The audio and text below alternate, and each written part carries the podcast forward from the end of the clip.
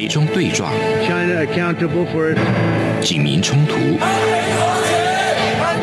世代隔阂，我才没有被洗脑。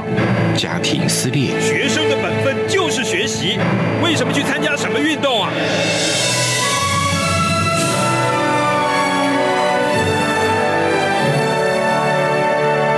我们可以聊一聊吗？可以跟你说说话吗？我们好吗？我想好好跟你聊天。每周四晚上十点，由张明天跟大家聊聊天。各位听众朋友们，大家晚安，欢迎收听中央广播电台《这样看香港》。现在呢是想跟您聊聊天的时间，我是主持人张明天。呃，我们上周呢跟大家聊的是黄店，那今天呢要延续这个话题哦。那把这个概念如果放大一点呢，就是黄色经济圈。那这个名词呢也是由反送中运动的抗争延伸出来的哦。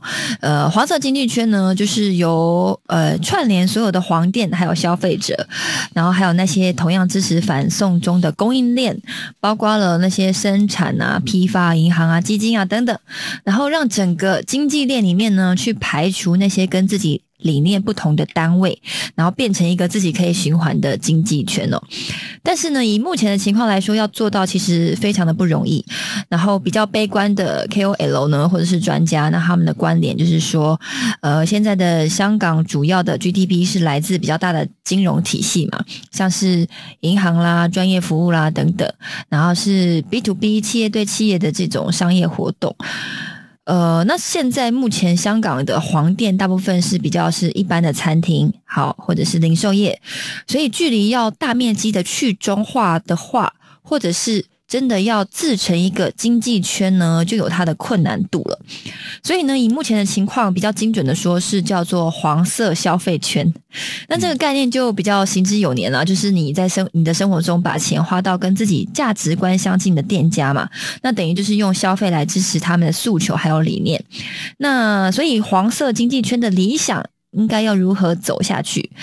难道港人就真的只能用钞票当选票来满足自己不能真普选的愿望吗？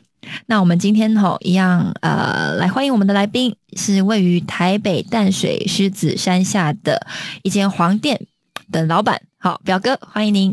Hello，大家好，大家好。对，又见面了。嘿，是，那首先我一样想要先请教你哦，因为我在收集资讯的时候呢，就是因为好像现在香港的黄店的生意好像普遍比较好，嗯。然后呢被标注是蓝店的店家，然后比较小的了，嗯。通常大的可能比较不一样，嗯。比较小的就比较撑不下去，然后就被迫退场。嗯。想要请教，就是现在这个是香港的现况吗？嗯，坦白说，我我我有一段时间没在香港，但是嗯我也有关心香港的事情。但是你刚刚说的那个，可能是呃年初的时候，可能比较有明显这个情况吧。但是我自己知道是最近这二零二零年的年初，对对对，二零年年年年初，呃，就是到二零年的年中后吧，就好像已经比较不太会有这种情况，就是或者应该说，就是那种情况越来越小。嗯，就大家对于黄店、蓝店那个分别没有到以之前那么敏感了，因为说真的，人是现现忘的动物，就是有一些事情还是有一些人会选择放下来，或者是不再那么坚持，所以会那个情况会，我我是感觉到慢慢有有变不一样。嗯，对就慢慢慢的，因为在看新闻的时候，就是黄店大排长龙，嗯嗯，然后蓝店可能就是门可罗雀。嗯嗯那现在就是因为大家生活消费还是必须要就是继续按照自己的生活模式去走，然后可能就不会以理念为主，可能就是以生活方面为主。对我我觉得有这个趋势，对，哦，所以慢慢的现在嗯呃，就是在二零二零年的年末的时候，嗯。黄店也比较萧条了吗？现在香港的呃、也也，不会了，其实也很还是很大部分一大部分的香港人还是就是会支持这些黄店，或者是一些就是呃比较一粉丝吧，就是还是会坚持，无论怎样还是会吃。呃，我是身边的香港朋友也是会这样子的，但是呃那个次数可能会就是有有减小，或者是就是没之前那么那么就是去的那么多。这个我我我身边的朋友有这个情况了，我不能说全部人都这样子，但是我的观察是看到有有这样的趋势。对对，所以等于说对于店家来说，这是黄店真的就是一个理念，你不要想要为黄呃利用黄店来来提升自己的经济。我觉得长远不可以，就是光用这个去吸引客人啊，对啊，因为你毕竟是一个餐厅，你的本业就是要做好食物，是，所以就是当然理念很重要，我我我自己非常认同理念很重要，我我觉得也是很感谢那些支持这些店家的那些朋友，香港也好，台湾也好，谁谁都好，反正支持这些店家，我我自己很感谢，但是我觉得自己作为店家本身的话，还是要把自己的事情做好，才是一个长远的方法吧，对。对，不能只靠理念。嗯，对。那您的店现在这间狮子山下，然后您觉得客人来店里面吃东西，你觉得他们是认为东西好吃，还是说他们想要支持黄店比较多？嗯，呃，我的客人呢，其实那个百分比大概是很 general，就是很一般的，就去去说，就是百百分之五十是香港人，百分之五十是台湾人，大概一半一半。嗯，对。呃，台湾人对于黄店是。基本上没有概念的，他不知道你什么黄还是什么绿还是什么蓝店，他他他没有管这件事情，他就是来吃你的东西，觉得你东西好吃，他觉得想来吃他就吃。嗯，所以对于台湾来说，呃，还是食物是最重要的，所以这个就这是台湾方面，香港方面呢，呃。当然，很多也是对于这个理念的支持，一些朋友会来支持，他们很常来，几天、两天、三天就来一次，然后来次是会跟我们聊天啊，说一些加油的话。呃，我非常感谢他们的支持，他们是真的是很支持，也很帮忙这样子。呃，但是我我也。觉得有一部分香港人，他是因为我们的食物回来，我我是觉得，对对，不一定是因为我们的单纯我们的理念，他们就是想念香港的食物，觉得你做的口味是 OK 的，他那边那边奶茶他喜欢的，他才才来你这个店去吃。对，回头客多不多？就是比例回头率是大概多少？呃，我那边是多啊，因为我在那个淡水那个那个那个地方是比较服务淡水的那些。朋友，不不太是游客，因为我没有在老街那边，老街那边是游客比较多，我没有在那边，所以就是一般都是住在淡水或者是住在附近的人，所以都是熟客为主。嗯，对，当然会会有一些就是外来的客人，但是没有那么多。像你刚刚呃之前也有说过，就是可能你从台台北过来淡水，真的是有点远，我自己也觉得有点远，所以就是主要是服务当区的客人，就是熟客比较多，回头率蛮高的。嗯，所以经营一间店的主要核心还是把就是这个餐饮业的基本。就是把食物做好，服务好客人是最重要的。对，套用那个香港一波大家都很爱看的电影《食神》，食神那个周星驰的电影，就是食物，就是你用心去做，呃，最重要，用心是很重要的。对对对。OK，这是应该，这这这对，其实这是一个基本的，但是为什么现在好像大家都忘记？没办法，因为那个竞争很大，好像变成有了你有了你把食物做好用心，就变成好像哇，你这间店很了不起。因为真的是很累，真的是很累。你真的是因为不是你做一天两天一个礼拜两个礼拜，你是坚持下去，坚持这件事情是很难的。我觉得这个也跟我们的理念有相关吧。我觉得你连做一个餐厅，你连食物都坚持不了，那你就不要说你要坚持什么理念了。嗯嗯，对对对，好，很好。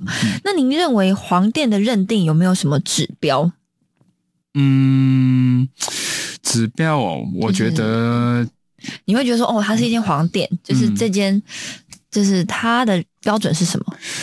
呃，就是要坦坦白说，我自己不太会。呃，说自己的店就是标明我是黄店来支持我爸这样子，我我不会这样子宣传。就是我在 Facebook、IG 上面，我们其实也有粉钻，但是我从来没有说，哎，因为我是黄店，请你们来支持我，从来没有说过这句话。我就是一直看，就是宣传我的食物、我的东西、我的产品这样子。但是如果真的要用这个去分的话，就是很明显就是用政治那个观点、那个光谱去分那个黄话是哪话是什么颜色吧？对对，OK，就是老板自己支持的光谱来决定说是不是。黄店这样对对，OK。那您觉得就是良心店家跟黄蓝店有没有什么关系？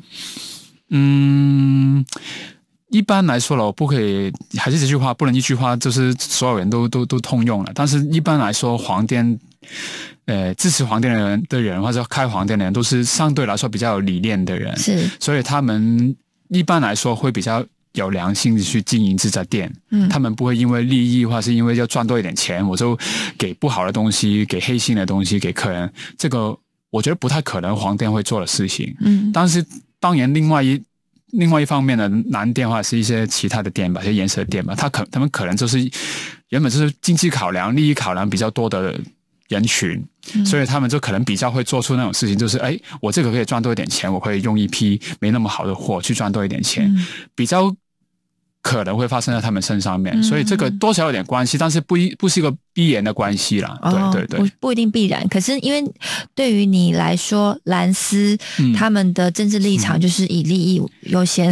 我我这么觉得，对啊，都 都是以自己的利益嗯考量优先吧。对，就是因为你觉得他们商业考量，所以会比较，比如说，呃，去中国呃赚中国的钱，嗯或者是呃比较符合他们的立场的话，可以得到他们自己比较多的利益。嗯，你觉得蓝丝是这样子嗯，比较大部分是这样子。哦？所以你觉得他们因为这样的政治立场的话，可能会在经营店面上也可能会有就是利益上的考量。对啊，当当然，哦如果你只是想光要就是 maximize，你要赚最多的钱嗯的话，那你就是会用可能比比较没那没那么好的东西，或者嗯是就是有可能我不知道我会不会用过期或者怎样的东西，就是尽量去赚多一点钱。嗯。啊，但是黄店的人做开网店的人，就是原本就没有说赚钱是最大部分的目的，可能是其他的考量，啊。那这变成比较不会做那种事情。是是，对对对。如果以比较普遍来讲，我看到的就是很多香港年轻人就是站出来走上街头，其实他们是放弃自己的前途、自己未来。嗯对啊，对啊，不是为了钱啊，哪有钱 我也希望有有有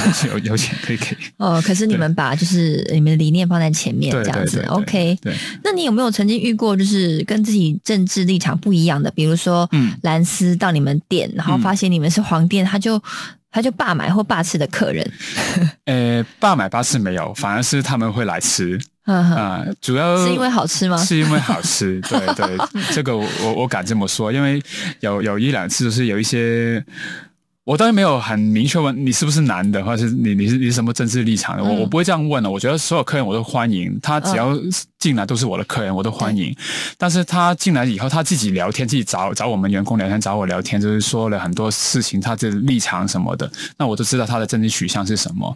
但是他还是进来吃，他也知道我们这个店就是有一些呃那个便利贴啊，而且有一些标语在在上面啊，他、呃他也看得到，他也知道我们的政治取向是怎怎样，但是他还是来选择来吃，所以就是没有到爸买爸吃，他反他们反而是吃，这也是体验到。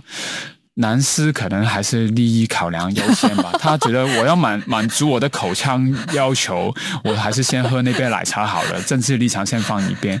啊，黄丝就比较不会做这种事情，对 对，黄丝好像会比较大买、霸吃、巨吃这样。对对然后蓝斯他是会来店里面吃你的东西，然后也会分享他的，他会讲他的立场啊，对啊，对啊，我觉得 OK 啊，就是大家有不同的看法，觉得是 OK 的。像台湾是一个很民主、自由、言论言论自由的地方啊，可以你说什么都可以啊，有什么立场都是 OK 的啊、哦，所以他、呃，你遇到的蓝丝他们是呃遇到跟他政治不一样的立场的地方的时候，他们虽然没有改变他们政治立场，嗯对不对？嗯可是他们并不会排斥。那这样子会不会从另外一个角度解读，就是他们呃是比较。呃比较大度的，不会好像跟黄丝一样，看到你们就拒买拒吃啊。嗯，我觉得不是的，他们是现实主义吧，就是我想吃这个东西，哎，算了，政治那个没关系啦，先吃啦，就就是那那样子对啊，对啊，那他后来还有再来吗？他还是他只有来一次？呃。他没有很常来，他就是呃还是会再来，他哦他他也不止来一次，他也不止来一次。对我们有些客人也是，就是比较可能政治取向比较偏另外一边的，他他他们也会来，但是没有没有没有没有黄的来的那么多。有些很明显很黄很黄的客客人的话，黄氏黄氏的客人，他就会来很多，就是一个礼拜来好几次这样子。嗯，当然是有一部分是支持我们，有一部分也是他们想吃港式的东西。啊对对对对，哦，好有趣哦！所以蓝斯他是他们不会霸吃黄店，所以难怪不会。所以黄店就是你爸爸黄店，呃，比较比较好啊。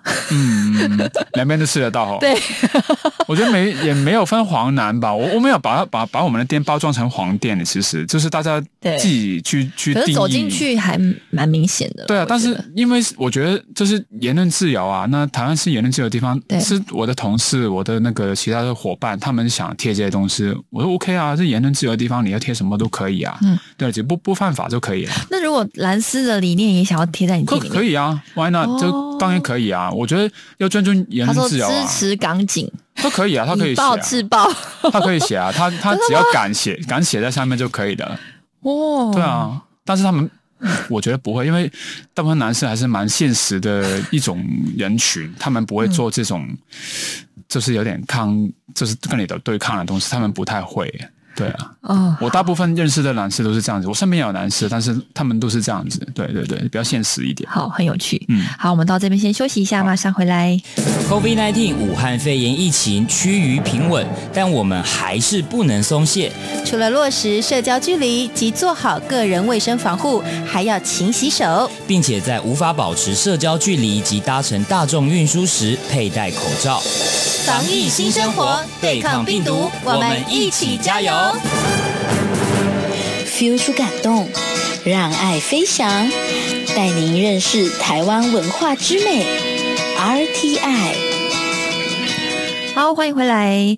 呃，分享一条新闻哦。这个新闻是在呃二零二零年的十二月的月初，在英国呢发生了这样子的一个事情哦，就是有一个港人团体叫做暖气军师撑香港，然后呢，他们在伦敦。莱斯特广场举办了一场就是中大理大的保卫战一周年纪念集会，然后但是呢，却引起了在也是在英国的曼彻斯特的一个华人商会的会长他的不满哦。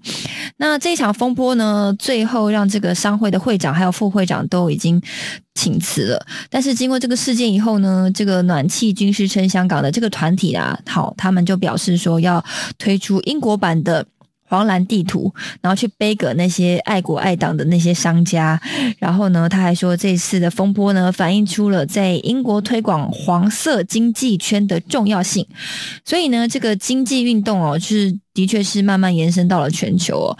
那在台湾呢，上一集我也提到过了，就是台湾已经有一百多间的黄店了，哇，这真的是 很不可思议。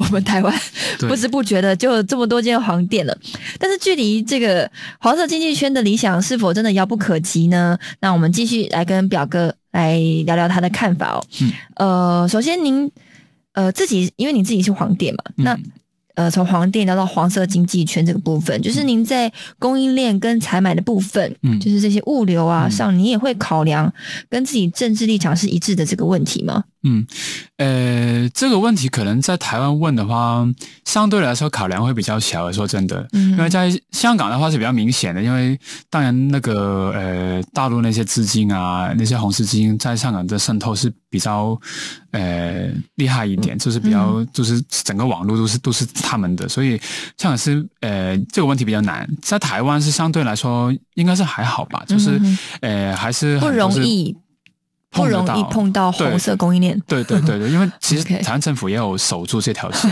是对啊，所以所以这个对我们来说是不是一个太大的困扰了？嗯对，所以我们是觉得 OK 这一部分是对。所以你在一些采买一些食材的时候，你不会想说，哎、这是红色的？这是不是中资的？你要找到红色的不容易啊，反哦正对啊，对啊，你要因为特别食物啊，你不多啦，不是说完全没有，但是真的是不多，很多都是本地的产品比较多，当然也有香港的产品，但香港产品就是香港制作的啊、嗯嗯，对对，所以就是没有不太有这个问题。那所以你有没有遇到过，就是说，哎，这个是中资的食材，然后我不要进这一款，有没有做这个抉择的这个嗯状况？我们暂时是没有了，但是如果有一天要做这个选择的话，我觉得很简单，你就不要做这个菜就好了。做那么多菜可以做，你都可以做别的菜啊，对啊，哦，对啊，所以这件事情真的就是在台湾很很容易做到 红对黄色供应链。对对对，相比香港，我们是容易很多，因为这里台湾的食材原本就很丰富啦，就你可以用完台湾的东西，你就很厉害了，就不太可能是是用完台湾的食材。对，嗯，对。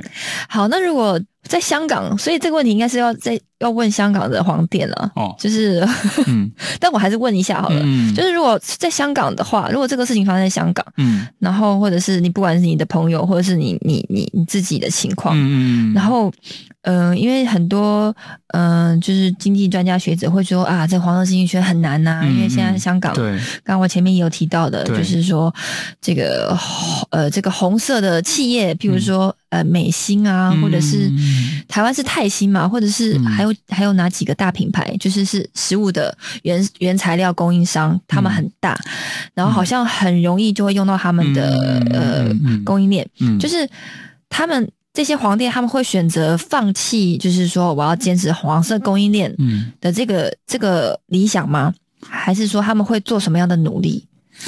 嗯，说真，在香港真的是非常困难，因为香港没有自己的农业，没有自、就不会养鸡啊、养牛，没有这种对东西，全部食物都是从大陆那边就是进口过来，所以，呃，还但是还有一些是冷冻的东西，你可以用国外的啦，但是你很难避免，而且新鲜的食材还是必须要用到呃大陆那边的东西，所以他们会遇到很大这个困难。但是我这自己个人的看法是，不能太洁癖耶，嗯对啊，因为。呃，有些事情你要看大的目标是什么。是呃，对你大的目标，如果是你要把这个经济圈搞搞活，就是搞得比较好，大家可以有工作，大家可以活下去，大家可以呃为这个理念继续坚持下去。嗯嗯那你必须要这个店能营运下去才可以啊。嗯如果你没有这些东西，你是营运不下去的，那你就完全后面那些意义你都不用讲了，因为你已经生存不了了。哦所以我觉得就是还是要看大一点的那个那个图，它大一点的 picture，、嗯看长远一点。看长远一点，对对对，放大一点看，不不可以盯着一个小东西洁癖，然后哦说哦。你用什么什么东西你不行，我觉得这样有点不能说幼稚啊，但是好像太洁癖了，对，就是先把呃目标放长远，然后更大容量的去看待这件事情。，对对，就是其实黄色经济圈对你来说，它现在已经已经算已经有点成型了。嗯，可是它不需要去对那些鸡毛蒜皮的那些事情，哦，我有好像有用到嗯。那个供应链，然后我就好像、呃犯了法，对对对对。犯了大忌，我对不起黄色的，嗯。对不起黄店。我觉得绝对不需要这样子，这样子就你会做不下去了，生意做不下去，嗯你很难维持一个一个生意营运下去，还有一个循环很难维持下去。因为现在全球化那么厉害，还有就是香港那么小一个地方，嗯嗯嗯你要的供应链啊，什么东西其实都是从那边来的，嗯那你没办法，你多少都会用得到啊，对啊。诶，我觉得蛮好的，嗯就是不要做谨小慎微。嗯嗯可是就是呃，你就大步的跨出去，你可能不小心脚下踩死了蚂蚁，嗯脚嗯踩死了虫子。对可是对对对可是其实你没有故意要伤害它们。对啊，对啊，而且你这样子走步跨出去的时候，你可能帮助了更多的人。没错，这个例子非常好。难道你不走路吗？怕踩踩到蚂蚁，你都不走路，站在那边完全不动吗？不可能啊。对对对对对，哎、我觉得很好。嗯嗯那所以，嗯，对于台湾来说了，刚刚那是香港的情况，嗯那就是所以已经，所以对你来说，黄黄色经济圈已经不是啊成不成功、困难不困难的问题了嘛？嗯就是它不重要，它反正它就是一个理念，然后嗯尽量的往这个方向走，对朝向那个理想去走。那所以，那对于台湾的黄店来说，就是你觉得，嗯，对台湾这片土地黄店，嗯呃，有什么样的贡献吗？对台湾，嗯嗯你会你会说服台湾人去支持台湾的黄店吗？呃，我不会特别说说服他们去支持呃黄店，但是说真的，很多台湾客人进来以后，他可能哎看到你的便利贴啊，看到你一些标语，他会问哎这个什么意思啊，那个什么意思啊？你们为什么要贴这些东西啊？呃，我是会趁机会跟他解释一下香港的情况，嗯因为其实也坦白说，很多台湾不不是真的那么了解香港的情况，呃，他们只是看到新闻一些画面，好像他们可能他们选择看的新闻，一些媒体也会选择性的报道，嗯他们就是看到一片面的东西，嗯他们不知道背后很多原因、很多问题在里面，他们不知道。但是我们是香港人，我嗯们很清楚那个地方的问题出在哪里，所以我就会花一点时间跟去跟他们解释，哎，为什么香港今天会发生这种事情？为什么呃那些年轻人走上街头他们会这样子？我会跟他们解释，然后我。通常最后面我会带出一个信息给他们，就是，呃，所以我们要守住台湾，嗯对这个，我觉得是我很想让他们知道，也是很希望那些香港朋友如果来到台湾的话，他们也有一个这个这个共同的理念吧，就是守住台湾。因为我觉得台湾这这块土地真的是很珍贵，呃，宝岛这个名不是假的，是真的。还有就是，呃，保留了几千年这中华中华文文化在这里，都是很珍贵的。这个全世界已经找不到第二地方，第二地方像这样子。所以对于一个华人来说，我其实也蛮喜欢就是中华文化的。所以我觉得台湾真是很棒，保存了很多很好的东西，所以必须要守住这个地方。他们既然来到，就当这个地方是他们的家，去好好去守护这个地方。我觉得这个是。台湾皇帝应该为这个目标去做一些贡献吧。既然来到这个地方，用了这个地方那么多资源，台湾人也那么帮助我们，政府也那么帮助呃我们，我觉得我们是要去好好去守住这个地方。对，哇，好感动哦！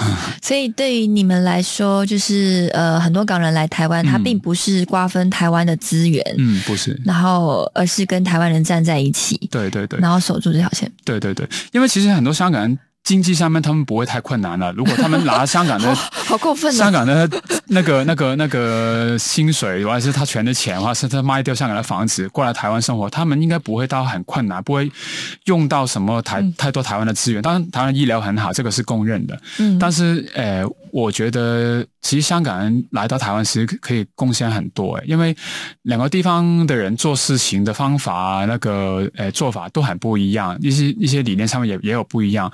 我觉得。就是一个社会，如果就是呃像美国那么强大，为什么？就是他有很多不同国家的人都是精英，然后去到那个地方，然后去贡献给美国，所以美国发展的很好，他们所有东西都都做得很好。呃，我觉得香港人来到台湾也是可以贡献很多。哎，就是虽然我们做法有可能有有时候不一样，但是我觉得，呃，我们可以就是沟通啊，去找一个中间点，我们怎么去把一件事情做好，或者是香港人用用像我们好的方法去跟你们说，哎，我们可以这样做会更好，或者是我们去学到台湾哦，台湾人原来原来这样做会更好。那我们可以改变一下我们自己的理念，去去跟着去做，所以这个我觉得是一个互补，还是一个交，还有一个一个是交流吧，互相学习吧。所以我觉得。就是香港人来到台湾，应该要做一些贡献。嗯，对。你刚刚提到很多喜欢台湾的地方，那有没有台湾让你最不适应的地方？不适应啊，我觉得应该是公认的吧，就是交通吧。交通，台湾交通真的有够乱的。对，真的吗？真的很乱啊！对啊，就是有我我在很多地方也有开车过，就是有有自己开车。但是台湾的交通，我觉得如果你能在台湾开车，应该全世界都没有什么问题。对，对，在台湾就是在。交能够自自在上路的话，你去全世界好像没有一条路拦得倒你。嗯，没错，没错，的确是，的确是这样子。还有就是行人那个跟那个车的融合的也是不太好，因为可能很多地方是老的社区吧，原本就没有行人的路。那在香港的话是很多。地方应该行人有自己走的路的，不应该走在马路上面。那在台湾，我就很常要走在马路上面，旁边机车就是很快的这样子飞过，然后我带着小孩，我都觉得有点害怕。我自己住在这边一段时间，我也觉得还是会害怕。对啊，我我应该因为我们在台湾有这个困扰吧，不只是我吧。嗯。还是你们习惯了？对我，我们会习惯，因为觉得会很很，会觉得说，呃，一定很安全。哦，那你们很很乐观，就是因为觉得学习一下你们的乐观，就是因为觉得很安全，然后所以那个电视上的那种车祸才这么多。对啊，对啊，对啊，就是这个啦。其他其实真的是台湾是很棒的地方，真的是非常棒。除了交通，除了交通，对对对，人真的是非常好，很棒的人。台湾人我认识的都很棒了。当然每个地方有有有好的人，有不好的人，但是整体来说，如果你要给我我给个 comment 的话，我说我会喜欢台湾多于香港。嗯，对，虽然我是一个香港人，但是香港人其实，诶，你认识久了，他们很多都是很热情的。我身身边所有的香港朋友，其实都可能就是物以。悲剧吧，嗯，都是很善良的人，很愿意帮助人的人，但是他们一开始可能会比较冷漠一点，嗯，因为香港是一个很快的城市，压力很大的城市，大家没时间停下来。那台湾相对来说步调比较慢一点，对对，大家有时间停下来聊天。就好像我的店也是一样，就是很明显感觉到在台湾开一个店，你是很多时间可以跟客人聊天的，客人也很愿意跟很愿意跟你聊天，聊一个小时、两个小时，坐在那边一起聊。对，在台在香港是不可能的，你你你你要点什么？快点，赶快 A B 餐。来一个，然后点完走，送送完吃完走，这样子 就没有这种人情味吧？嗯，对对对。但是香港是愿意聊天的，只是因为我们我们在那边又生活没办法。对对，哦，了解。对对。哦，我们今天非常谢谢表哥的分享哦。所以对于表哥来说，说不定呃不一定做什么事情，就是像黄色经济圈，可能对他来说就是不一定就是要成功或者是达成什么目标。好，因为可能这个目标。能不能达成对他来说好像听起来不重要，对不对？嗯，有一个更大的目标要慢慢走，那个路可能很长，所以要慢慢走，不用不能太急。是，可是我觉得我看到表哥他身上的这个讯息哦，他教我一件事，就是不管你呃做你就是你做的每一件事情，你每一个行为都是对得起自己的价值观的。嗯嗯然后，所以我也我也觉得说，哎，不管如何，不管这个黄色经济圈能不能成功，不管它困难如何，然后呢，可是对表哥来说，他晚上都是睡得着觉的，心里都是很踏实的。这就是表哥的理念跟理想。对，是好，呃，不晓得听众朋友们是怎么想的呢？也欢迎来信到我的 email。那我的 email 是 tomorrow 三零九五 at gmail.com。t o m o r r o w 三零九五 at g m a i l 点 c o m。那我们今天的节目就到这里，我们下周同一时间再会。